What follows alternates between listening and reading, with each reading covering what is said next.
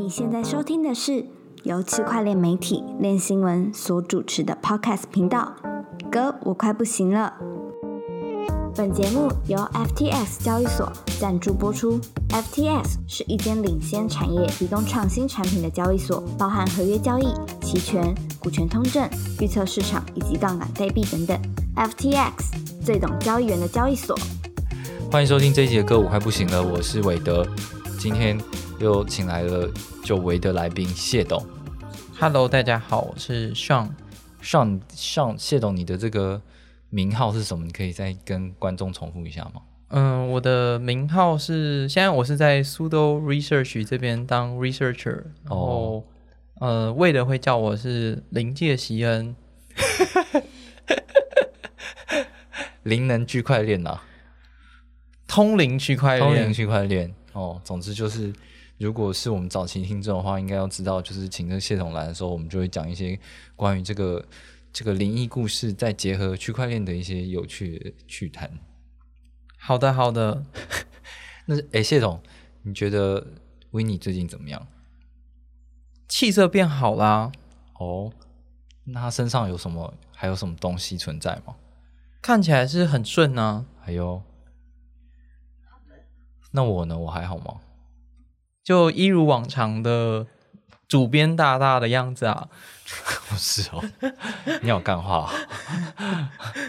哦，好啦，变化不大啊。哦好，那反正我们都没没什么事情就是。对啊，感觉就是最近币圈都已经蓬勃的起来了，大家应该都变得比较快乐一点。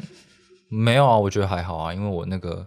我那个最啊，因为这周有个很大的事件，就是炼油 Xe Infinity，它有做一个测验，就是 Ronnie。那这个 Ronnie 呢，它就是不知道为什么它有九个这个验证节点，然后五个 私钥被五个私钥被害，然后导致于就是它里面大概有六亿美金等值的资产全部都是跑出去，然后。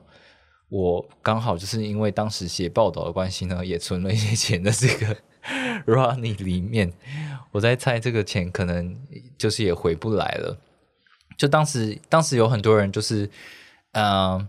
，run Ronnie 是可以上去，你可以放以太币啊，然后还有它的币就是什么 AXS，然后在上面做那个流动性挖矿，然后你就可以得到它的这个侧链的一个原生代币叫 RON run 的一个代币这样子。那你的以太币要进出这边的话，透都要透透过它那个 bridge，就是跨链桥。那在过去的一一年到两年之间，我们已经看看到无数跨链桥就是被害事件。之前谢董来的时候，其实也聊过很多啦。然后，总之，对，又是一个桥又再度受害了，这样。嗯，我觉得他可能是不是因为他的那个破坏了九个验证器的五个节点、嗯，这件事情，为什么他只有九个节点呢？因为它是一个机房链呐、就是一个机房链，意思意思给你九个节点，算不错了吧？然后它只要超过五个节点，就是验证的话，就就是就是 verified 这样子，就是就没有这个就就承认这个交易了这样。然后他就是这个骇客也刚好就做到满足他这个条件，对，所以就那你为什么要相信那么容易共谋的一条链呢？没有，我就想说，大家现在都没有在在意什么机房链的、啊，有什么关系？这个对，所以这件事情其实又深刻让我感觉到说，哎，你要玩这种区块链东西，当事情要发生的时候，它还是会发生的。就是就是呃，以太坊现在是所有的怎怎么说，就是资就 TVL，就是所有的资金都多数都集中在这条链上。也不是没有它的道理，就是因为大家还是对于它的共识共识的分散性的程度，可能比较相对来讲比较放心一点。比起其他新兴供链，可能他们用的是 POS 啊或 DPoS 啊这种，就是这种共识的机制，或是其他的机房链，相对起来还是比较安全一点吧？是这样吗？谢董？我觉得在以太坊上，它因为它是 secure 在以 Ethereum，、嗯。然后 Ethereum 它的你知道上万名矿工在以太坊上作证，嗯。这一条链已经二零一四到现在二零二二嗯哼，千锤百炼过。当然，我们可以放心的把钱放在上面，但是 Rolling 这条链它从哪时候出来？呃，好像去年吧，去年出来，是的，千锤一一年，哎呀，这然后一锤就锤到我了，好痛啊！就是你你会把跨链桥会会做 bridge 来转移资产，这是很正常，但是你应该不会常常的把钱放在桥上。嗯哼，桥上如果万一出了几个骇客大盗，发现，哎，这这这个攻防能力是九个节点，我只要攻破五个，跟我我在以太坊上要攻一万个，要攻攻五千零一个好了，嗯，那我应该我我一定会选，我只要供五个，最、哦。最省力嘛。就是但这个还是回到一个所谓的原生资产的问题啊，就他既然要把以太币的价值带到 Ronnie 上面的话，他就一定需要一个跨链桥去，就是 peg 住一个以太坊上面的以太币嘛，所以他在 Ronnie 上面才会有一个 Ronnie 版的以太呃的以太币啊，那所以这个这这个这个桥如果有就是其他区块链资产要进来的时候，就他就很容易会受到受到安全上面的疑虑啊。对啊，这这边真的是因为它是侧链嘛，嗯。就是它的 secure 是 secure 在呃他自己这一条侧链上 depend on 主链，所以他在它在共识的时候需要去有几个节点，这很正常啊。但这几个节点真的是有点中心化，像 Vitalik 讲的，嗯。就是侧链是相对比较危险的，我不能说它绝对危险，就是相对来讲。哎呀，那你就相信那个 FBI 吧，说不定像当年的可以掉了一。些钱，还是追得回来。所以刚刚谢董之所以问你说我这个看起来还好吗？基本上就是想问你说我是不是有被什么异能附身，导致有遇上这种鸟事啊？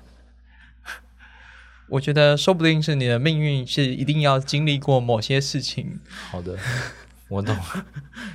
谢总，那我们来聊一下说最近，因为其实那个比特币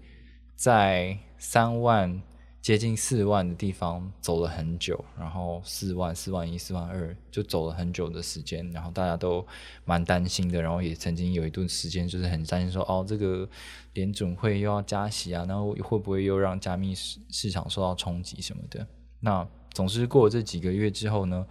目前看到币市是一直一直在回春啊，就是比特币已经回到四万七了嘛，然后你也看到其他很多小币都一直呃狂妄的生长，譬如说啊、我们上个礼拜有提到就是 A Point，就是这个新兴出来的 BAYC 的代币，它一直涨，然后还有另外一个就是最呃这个礼拜也很很红的，就是 Stepen 这个边跑边赚的。在 Solana 上面这个链游呢，它的治理代币 GMT 也一直一直在突破大家的想象力。那你觉得到底为什么这一波会这样子回来？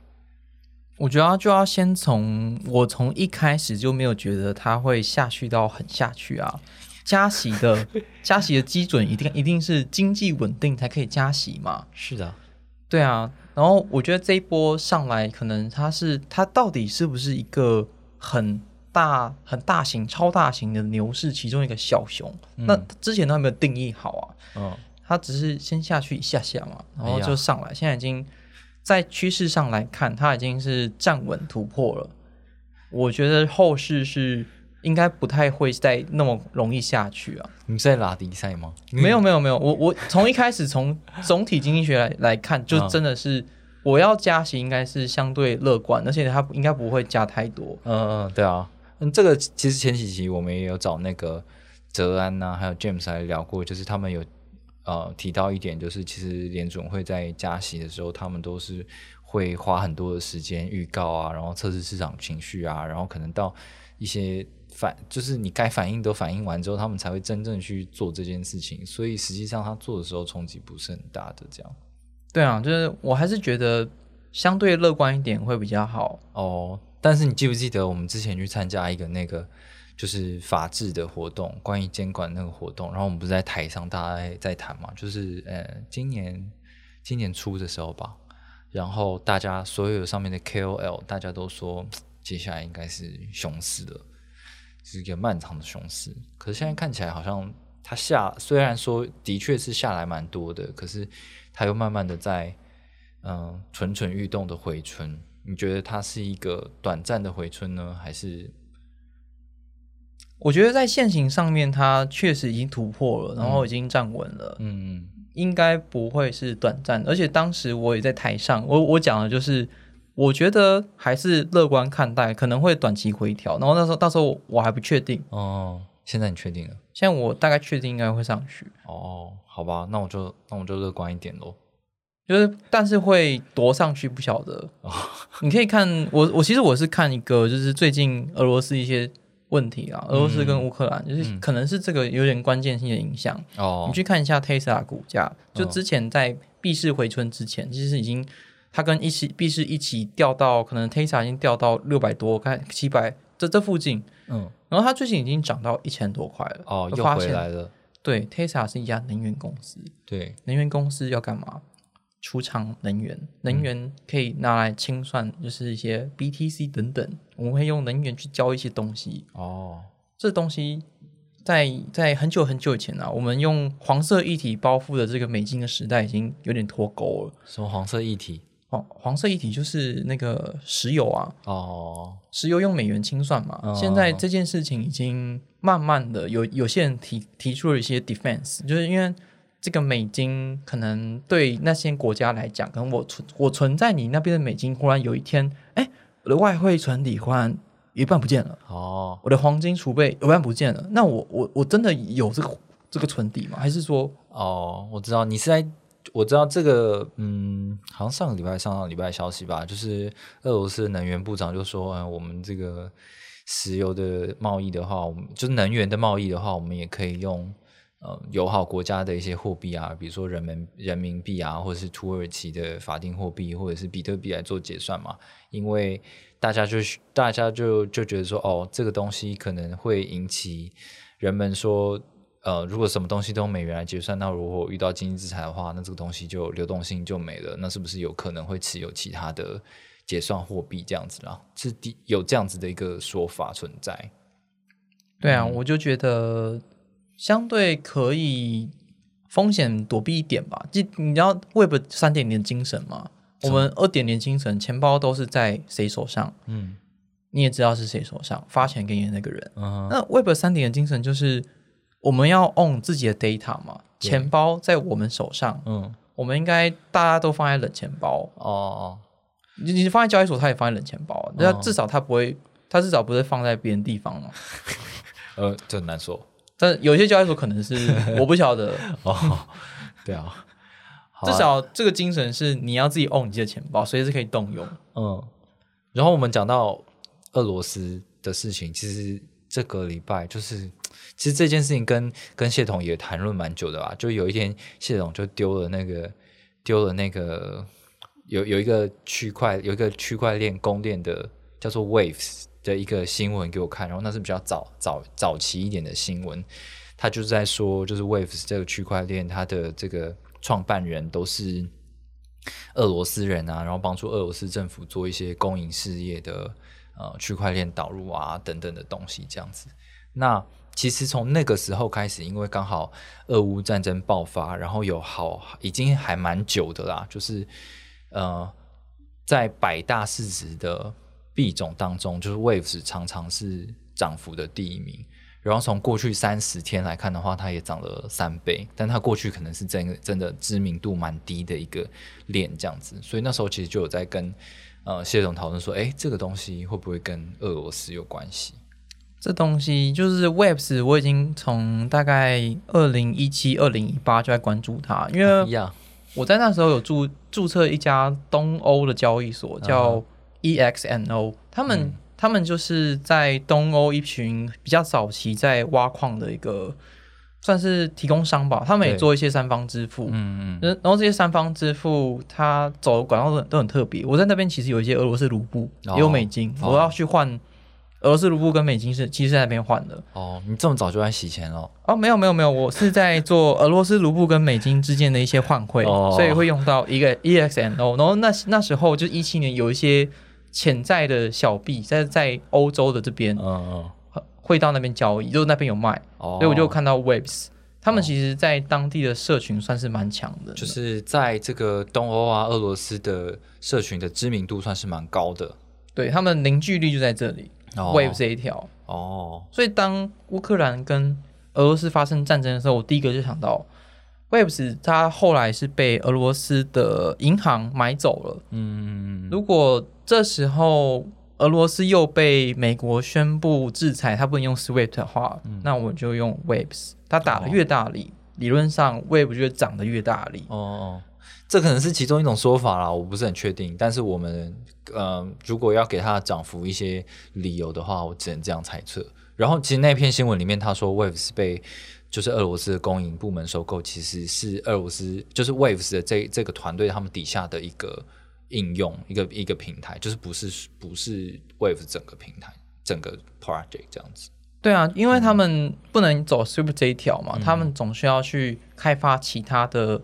清算系统，其中一个可能是他们实验性的玩具叫做 Waves，哦，然后我们拨了一点经费去研究它。哎呀，感谢就普丁，哎，也不是啊，这个没有没有点政治不正确，不是普丁啦，他他其实是俄罗斯人民，嗯我们可能要去换成其他的币的其中一个管道，因为我们不能，因为我们不能因为国家打仗，我们不能换美金嘛，嗯嗯我们总要想到其他方法来换嘛，嗯，有点像是当年的那个、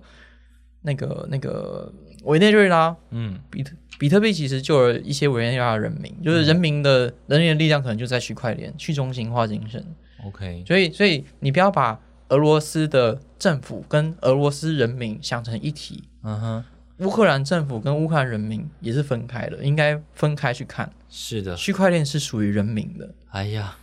阿弥陀佛。好，哎、不过我我觉得就是先撇除所谓的这个俄乌战争的概念吧，就是因为我们其实也很难去证实说到底是不是因为这个原因，然后导致它导致很多人在使用 Waves，然后让 Waves 的币价上涨。那如果从那个链上数据来看的话，就是呃 Waves 这一条公链上面呢，它有搞了一个协议，然后它有出了一个这个稳定币，叫做 USDN。那这个 USDN 是来自于一个叫做呃 Neutrino 的一个算法稳定币协议。它概念其实就像是我们之前都有聊过这个 Luna 跟 UST 的关系，就是它拿这个公链的原生的币种，然后呢，然后让你去生成这个所谓的算法稳定币这样子。那这样这样的好处是，它可以减少这个呃供电原生币种的一个流通性，然后拉抬这个原生币种币价，然后同时它又可以生出很多的这个稳定币。那这些稳定币再配合一些呃这种 DeFi 的质押挖矿啊，好像就可以制造一个融景。目前 Luna 跟 UST 的状态也是类似像这样子嘛。但是这个所谓的 Neutrino，它它做的呃稳定币发行的方式跟 Luna 还有 UST 比较不一样，就是 Luna 是要用就是销销毁发行、销毁铸造的方式，就是你要销毁，比如说一个 Luna，你才可以铸造出等值的那个 UST 嘛。中间还有一东一个东西啊嗯，Tobin Tax。，Tobin Tax 哎，你们不知道托宾税？你哦，现在取消了啦，现在取消了。取消了吗？哦，他他已经现在不抽税了，他全部烧毁。他他早他一开始是有有抽税，可是后来就不抽了，它全部销毁。对，嗯，那总之呢，就是就是 Neutrino 这个东西，它没有把这个原生的代币销毁，它是把它锁起来，锁在智能合约里面，然后等于是 stake 的再变出这个稳定币。那它一样就是让你这个所谓的稳定币可以去再质押，然后再生成更多的有一个这个年化报酬的东西出现，所以就不知道是不是这个东西也是引发 Waves 上涨的原因，因为你就总之就是可以买了很多这个 Waves 原生区块链的币种，然后去升稳定币，稳定币再去升稳定币的这种概念来来带动它啦。我觉得应该也是，嗯，因为我看到它 DeFi 拉玛的手仓数量，其实在它暴涨之前也是一直暴涨，嗯，对啊，对啊是有迹象的啦。嗯嗯，所以不知道。可是可是谢董这这件事情真的是，呃，你觉得这样子东西是一个永永续就可行的事情吗？嗯，我觉得要回到那个经经济学里面有提到那个，我们有囚徒困境嘛？嗯，这个囚徒困境就是我们假如说我们都在船上，我们只希望看到一件事情，嗯就是我们的币价上涨，但是、但是我们最不想看到一件事情，就是我我把它卖，或是你偷偷把它卖掉，哦，就是中间，所以所以是这样的中间啊，或是或两两个都卖掉，互相嗯。都不信任，就都都卖掉，对，所以我们就要想个方法，我们要怎么 win win。嗯嗯。那 win win 的方法很很明显的就是你质押，我也质押，嗯。我知道你质押，我深刻的体会你质押没有办法换回来，你也深刻的体会我质押没有办法换回来，那我们就 win win 了。对啊，这其实是一个 game theory，哦，反正两我们在这个囚徒困境的最大化就是我们两个都不要做会对彼此不利的事情，这样，所以就把把钱困在里面，这样。而且要相信彼此。哦，可以啊，也算是一种去中心化共识啊。对，对，因为你说到这个啊，其实就是，嗯，这个这个 Waves 它大涨的前一两天，刚好这个刚刚说的就是发行这个它的稳定币 USDN 的协议叫 Neutrino，它也有一个改制。那它改制的主要内容其实都在限制说，你可以拿你的这个稳定币换回你的这个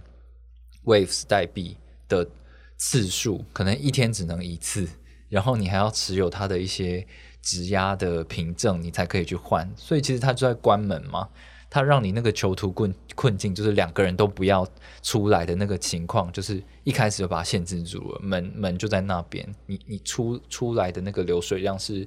有限制的，所以这可能可以延长它的一个爆发期吧。这样设计蛮好的，进得去，出不来，对啊，进去出不来。那你就把它忘了吧。哦啊、我不知道，对啊，但总之这也是一个一个所谓的资金资金游戏啦。嗯，好，那、呃这个话题其实就在讲说一个一个模式，就是原生代币加上算法稳定币，他们两个之间的组合。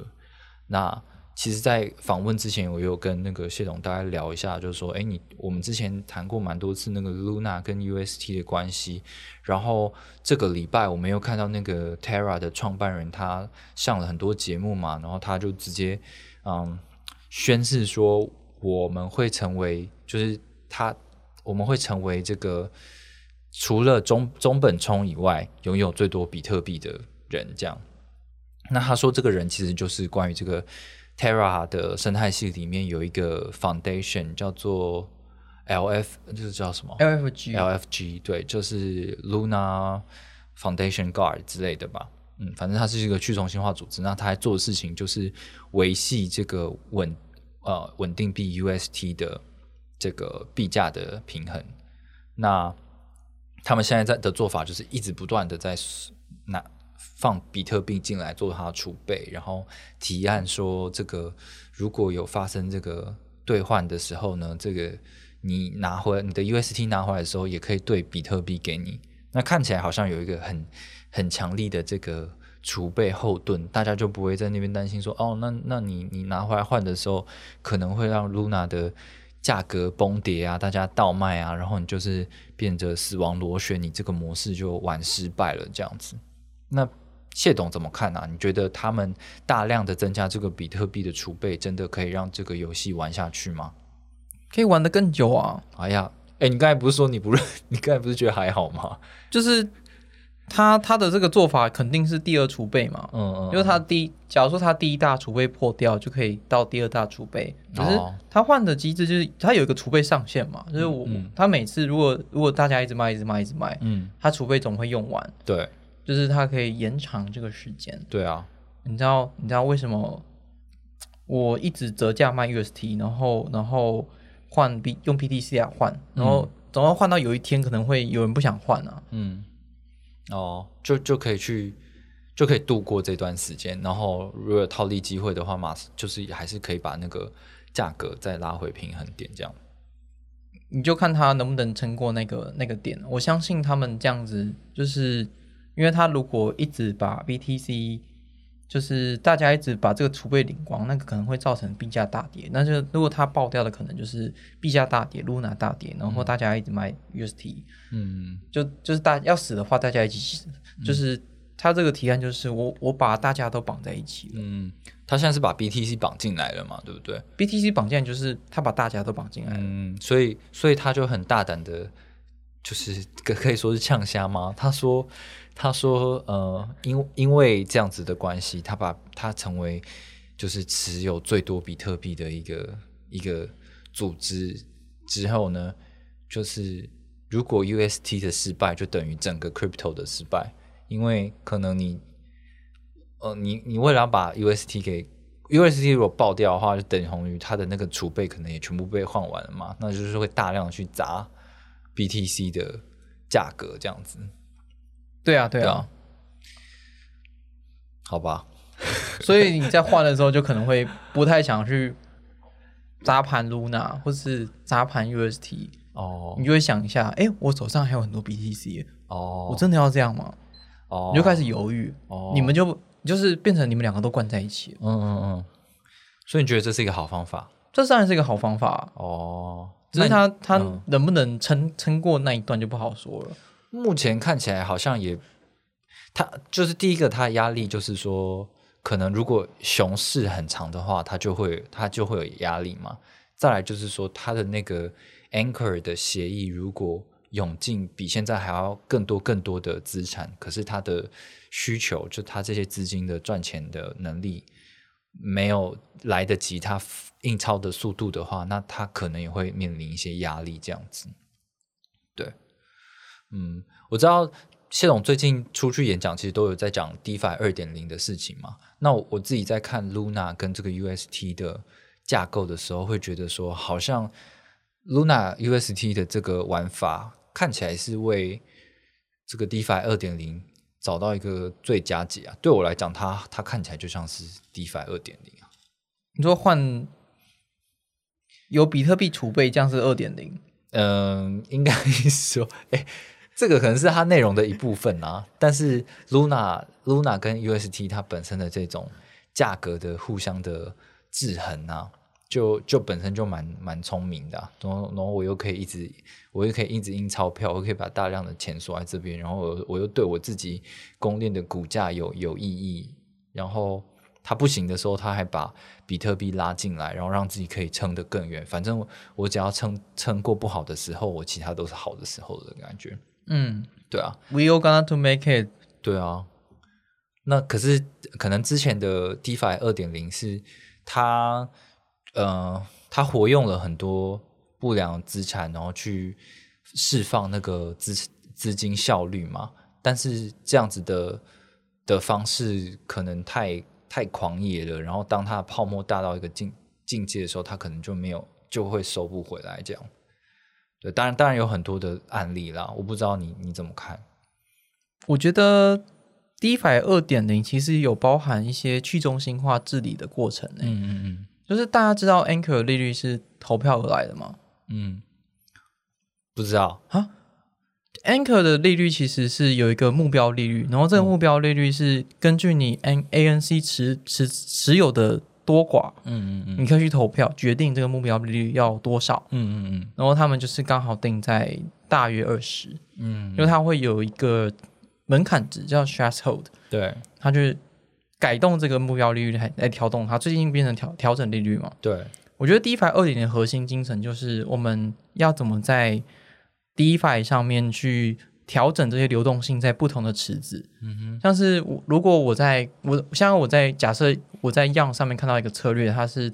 它三 Crypto 的这种池子，然后它的策略写说我要放在 Convex Finance，嗯。然后可以赚 CRV 跟 CVX，、嗯。这就是一种其实是策略型，嗯。就是因为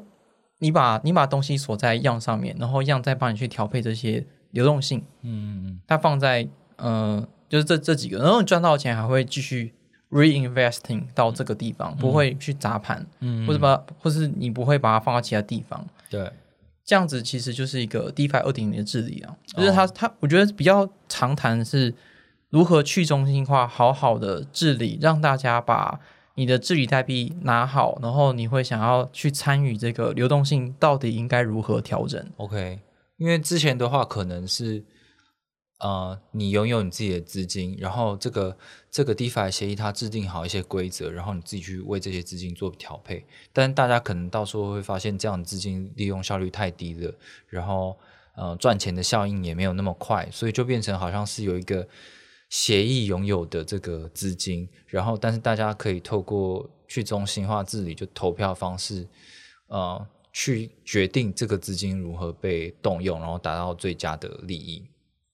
嗯哦，，Anchor 其实它有有这样的精神啊、t e r r a 也是啊。嗯，像 Terra 上面的 staking，大家都知道放在可能你你在 Lido 上面也可以做嘛，它就帮你放在一些 Terra 的节点嘛。嗯然后这些节点它是会会去投票的，等于说你把你把你的你的票交给这上面的可能市议员啊，或是民意代表，哦。他帮你去处理。嗯就是他他也不是都没做事嘛，嗯他会提出一些 propose，嗯然后根据这个 propose 的内容，他他们再去讨论到底应该应该让他通过还是不要通过，哦，OK，就是真正达到就是比较去中心化的世界的做法嘛。哦，嗯，对啊，听起来蛮有趣的啦，就是嗯、呃对我觉得就是治理上面的去中心化吧，就是大家还是有一个你你你还是有一个共同的目标，然后让那个嗯资金可以更更弹性，然后共同的去把它带向一个效率更高的地方，这样。对大家都更更好的地方，嗯，带大家到更好的地方，极乐世界，阿弥陀佛。好，这个话题是有点硬，然后最后面最后一个话题，想要跟那个谢董讨论一下，就是像我最近有看到一个关于这个这个这个东西要怎么形容啊？就是之其实之前谢董来的时候有特别讲到这个 MEV，就是什么 minor extract value，就是矿工可提取价价值这样。对，那最近又出现了一个新型的呃玩法，然后看起来好像可以套利赚很多钱。这个东西是什么啊？嗯，这东西就是大家都知道那个阿阿布拉卡达布拉这个协议吧？嗯这阿布阿布拉卡达布拉就是它在一开始的时候，它你可以放这个你的 USDT 放到样上面，然后会生成 YVUSDT。嗯这个 YVUSDT，我觉得，哎，你这这个 YVUSDT 放在样上，它帮你跑一些策略是有一些报酬的。我觉得你这个东西有价值，所以你可以到 Abracadabra 借 Magic Interest Money，但是你质押的东西是一个有利息的东西，嗯嗯，有点像它是它是一种信用的诞生啊，信用的产生嘛。它就是本金加利息的凭证啊，就是你把钱投到 YN 呃又或者是 Yearn 的这个策略里面，然后你得到一个本金加利息的凭证之后，然后你再拿这个凭证到别的地方，然后他又再多给你一些钱，这样子。对啊，所以就变成我们还可以想到嘛，我们会把钱放在 Anchor 领将近二十趴的利率，嗯，然后这个凭证是不是诶也有价值呢？哦，这东，所以他们就开了一个叫做 Dagen Box 嗯。的一个策略，你可以把 USDT 放在上面，它再帮你投到 Anchor，诶，你这东西因为放在上面积压过来，诶，你有价值，你我知道你未来会会有钱，会有收益产生，所以 creating 新的 Magic Interest Money。嗯然后就用这样的过程，所以这样子，他就就有一个策略，就是让他可以复投嘛。但是复投的时候，可能可能你在上面其实，嗯，因为你的 USDT 可能是有那个 B asset 嗯支撑的，嗯大家知道 B asset 吗？嗯，我觉得你需要再解释一次。好，要解释 B asset 就要先说这个 Legal Finance，好，就是 Legal Finance 上面你可以质押你的以太坊变成可能 STETH，它可以帮你拿以太坊二点零的 reward，、你不用自己开一个以太坊二点零的节点，你就可以把你以太坊质押上面。那你质押 Luna 给这些可能民意代表或是候选人，你也可以拿到一个，哎，类似类似 B Luna 这种东西。嗯，就是总之 BSS 就是，比如说有一个以太币，然后你质押了之后，你有一个质押的凭证，这个东西就是一个 BSS 这样子。对，嗯这个 BAS 可以拿去 Luna 上借钱。嗯嗯嗯。然后就等于说，嗯、你把你的可以产生利息的这个凭证拿去借钱，嗯哼。然后你把它借出来的钱叫做 UST，嗯。然后 UST 可以再去再去那个可能 Abracadabra 借 Magic Interest Money 这种稳定币，嗯。但是风险就在如果币价大跌，你借你你质押在某个地方的东西会会有危险吗？嗯。就是那个 B asset，嗯，那 B asset 你借了这么多层，是不是会可能会被清算？对啊，那清算的时候由谁来清算？就是嗯、可能一些清算机器人或是一些套利机器人，就是然后他们需要去抢这个清算，就是等于说你的 BS 也被折价卖了，嗯。然后折价卖的时候可能会引发 USDT 可能会脱钩，嗯。然后 USDT 可能会脱钩的话，就会影响到 Magic Interest Money，、因为它是它是背上你的 USD UST，、嗯。然后去制造出来的凭证，对，这中间就产生了巨量的呃差异，有人就用 UST 跟 Major Interest Money 这边去看它的波动了。嗯当你可能快被清算的时候，它就套，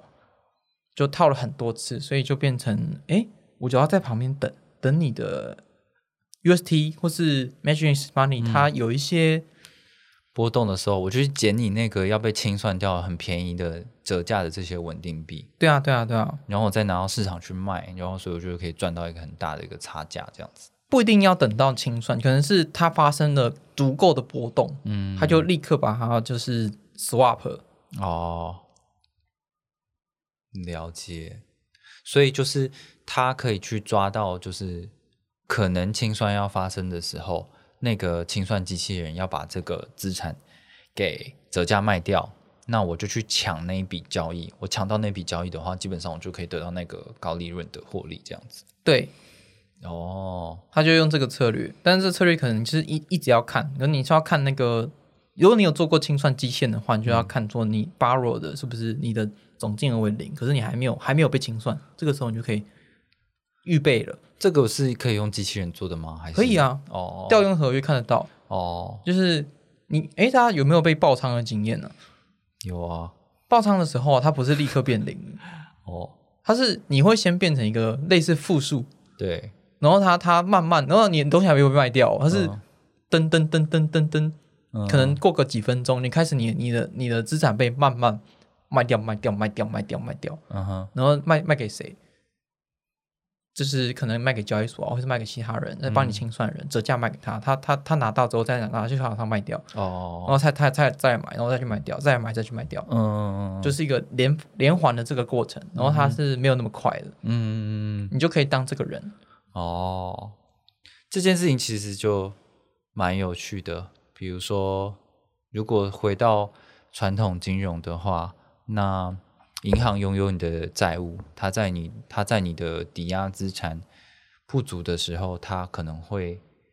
把你的抵押资产做一些清算的动作。那这个东西啊、基本上是封闭式的，他自己去决定他要跟谁做交易，什么时候做交易来偿还偿还这个资产。但是在 DeFi 的世界看起来不一样，就是因为这些东西都在链上发生，然后交易的话，你是可以去抢的。就是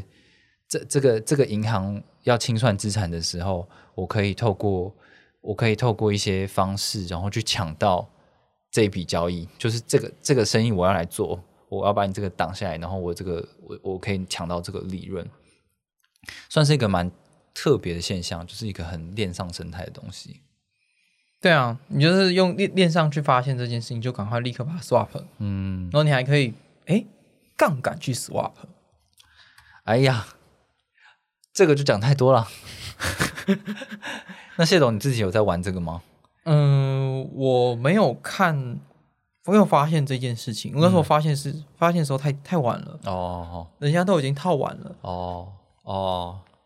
嗯对啊，其实已经蛮合理的嘛，就是你你你只押 BS，你去拿十九趴，然后他在后面等你的 BS 被清算，这时候一切都非常合理啊。对，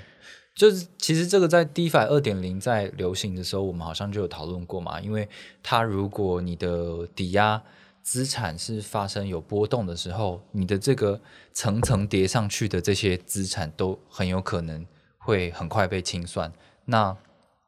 这件事情就是让大家找到一个商机，就是可以进去去抢这些差价，这样子。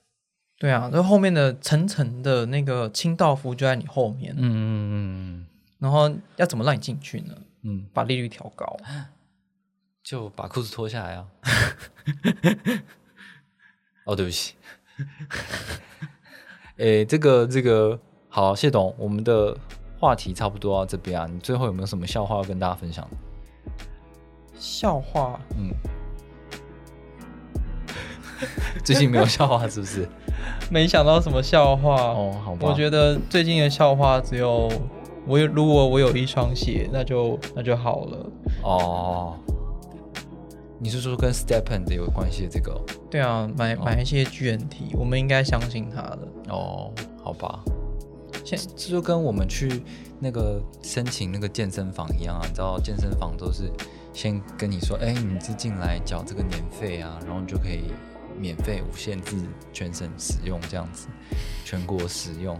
然后可能到时候你会发现，你一年只有去一两次而已。就是人都有这个怠惰的心态啊，我觉得光是怠就是怠惰者省下这些资金就够够这个模式撑蛮久的。真的啊、因为如果我们做 DeFi 做 farming 的话，我们只要把东西丢在里面，这个游戏规则已经告诉我们说，哦，你就是会